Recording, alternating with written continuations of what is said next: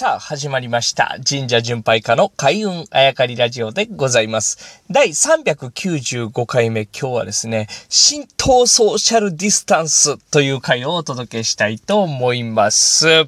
まあ、この番組でもですね、意味というお話をさせていただきました。まあそこにも通ずるというか、その、それも含めての話なんですけれど、例えばまあちょっと復習ですが、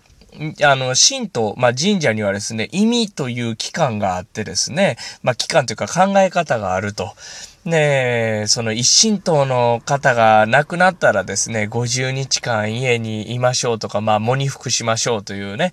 ね、二神党の方なら、みたいな、こう、何日間とこう、決まっているわけですけれども、まあ、現代社会でですね、まあ、それを厳密に忠実に守ろうというのは難しいんですが、ちょっと待てようと思ったんですね。で、この現代社会、えー、まあ大変なことになってしまっていますよね。で、そこで、まあ身内の方が亡くなられてもですね、えー、ちゃんと見送れないと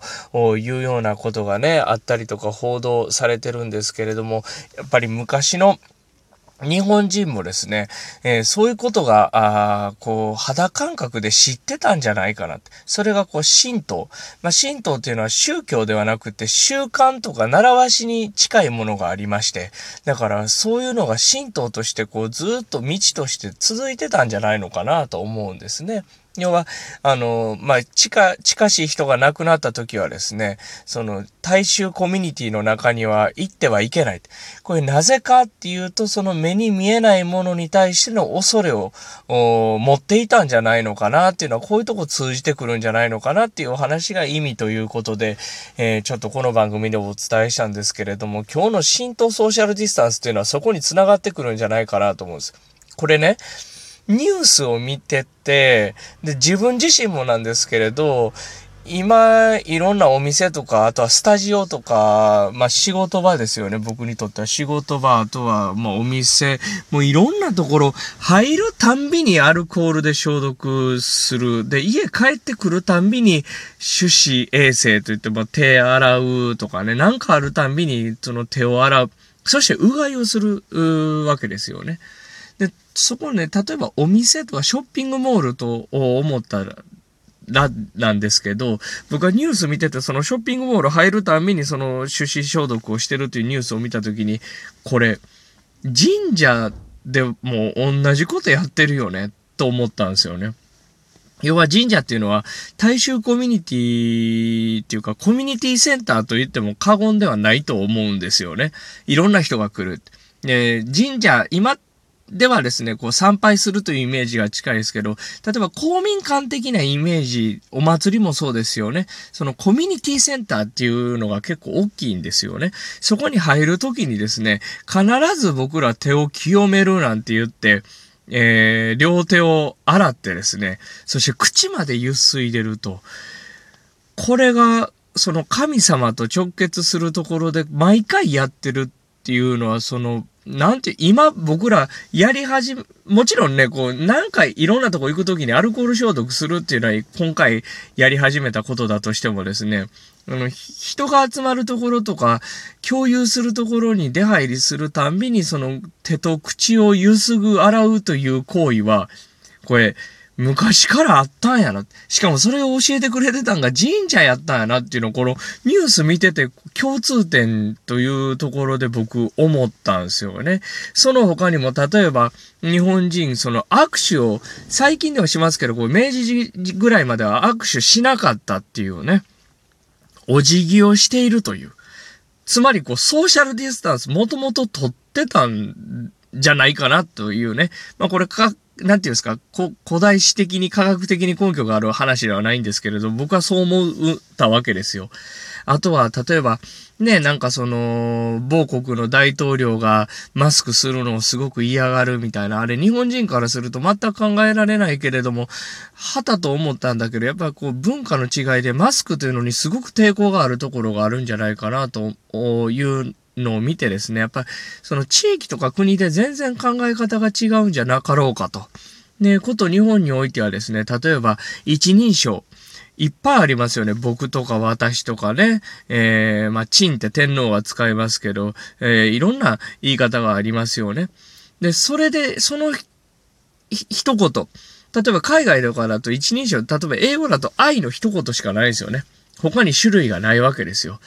とということは、その表情とかジェスチャーとか言葉の抑揚を使って相手に伝えないといけなくなる。しかしこれ、ソーシャルディスタンスとってですね、あんまり口を大きく開けずにコミュニケーションを取るときに、そういう一人称だけでも、まあ、一説には100種類ぐらい日本にはあったと言われてるんですけれども、そういったことで、なんとなく分かり合える。季節も、あの、4つ、春夏秋冬だけじゃなくて、いっぱいありますよね。大暑とかね、体感とかもそうですけど、大寒とかもそうですけれどもね、夏至とかね、そういうので、えー、わけ、いろんなこう表現がある。そういうことで、あの、10年ぐらい前とかで僕が学生時代の時に日本人が笑わないとかね、よくこう英語の先生とかに言われてたんですけれども、それ、笑わないんじゃなくって、その言葉だけでコミュニケーションがある程度感情の、この、何て言うんですか、豊かさというのを伝えられるだけの言葉の数があるとすればですよ。昔からこう、我が国に住んでいる人たちは、昔からそういうことでソーシャルディスタンスを取ってたんじゃないかな。握手せえへんからコミュニケーションが浅いわけじゃなくって、お辞儀をして、えー、ある程度のその挨拶を交わすだけで相手がどういう人かとかね、どんなことを考えてるんだというのを読み取れる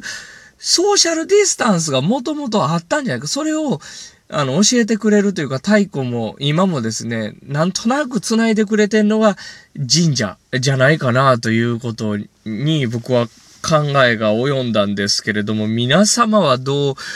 考えられるのかなというのが一つ。あとはですね、例えば、これなぜこういうのが育ったかっていうと、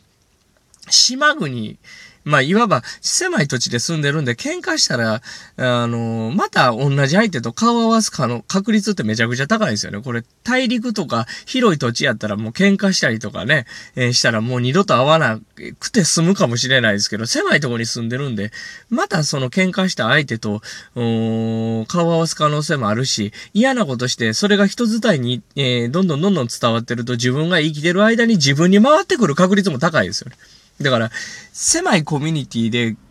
その、種を絶やさずに共存していこうぜっていう考えが強かった。それが神道に染み込んでるんじゃないかなと僕思ったんですよね。これ、もっともっと深めていくと宗教じゃなかったっていうね。新、新教じゃなくて神道だったからこそ相手にあんまりこう、うん、まあ、教養というとすごく語弊がありますけれども、そういったことせずに、うん、自分たちが責任持ってソーシャルディスタンス保って生きていこうぜという、もともとそういうコミュニティなんじゃないかなと思ったんです。なぜそう思ったかというと、あの、モアイで有名なイースター島、結構なんか岩場とかね、えー、原っぱなんかに、あのー、モアイ像が立ってるようなイメージありまして、なんかね、なんか古代の謎とか言われますけど、あれ大体調べがついてて、古代のイースター島というのはめちゃくちゃ食べ物がよく取れて、木が生い茂った豊かな土地だったそうですよね。それの、その食料争いになってグループごとに、あの、争いに、食べ尽くしてしまって争いになって、で、それの派遣争いのに利用されたのがモアイだったみたいな、あえー、調査結果が今出てるらしいんですけど。その結果どうなったかっていうと、そういった歴史を伝える人がほとんどいないぐらいに、えー、まあ、あの、自分たちで数を少なくしてしまうっていうことですよね。これをもしそこにですね、ソーシャルディスタンス的なこうヒントみたいなのがもしあればまた違った形になってたんじゃないかなと思うんですね。だか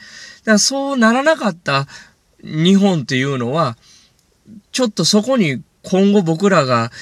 次の時代を生きていくヒントっていうのがあるんじゃないかなと思います。今日ね、長く喋ってるんですけれども、もう一つ、その浸透ソーシャルディスタンスともう一つ言いたいことがあって、それは、神道っていうのは罰当たりっていうのがないんですよね。で、あの、神様って何かって言ったら、規則正しく回ってくる式みたいな話を僕はさせていただいたんですけれども、その規則正しく回ってくるっていうことに、を神だと言うのならばですね、毎回寒い時期とか、になって流行る風邪とかね、暑い時期になって流行る疫病とか、これも神なんですよね。なので、そこも、おが、合点がいくというか、疫病神、疫病神、貧乏神、厄介神、みんな神さんなんですよね。だからこう全知全能の存在が神ではなくって規則正しく回ってくるというところも神なんじゃないか。そしてこう神道ソーシャルディスタンス。神道っていうのは神様と何の戦いだったのか。まあ戦いが仮にあるとするならば、あの他のこう概念でいくと天使と悪魔とかね。えー、いう戦いがあるかもしれないですけど、このこと我が国日本においては何だったのか。神ともしかしたらこういう病気、疫病とかね、そういったところとの戦いだったんじゃないかな。そことうまく共存していく、神と共存していくためにあったんが、今日お話しした浸透ソーシャルディスタンスだったんじゃないかなと僕は思っているのであります。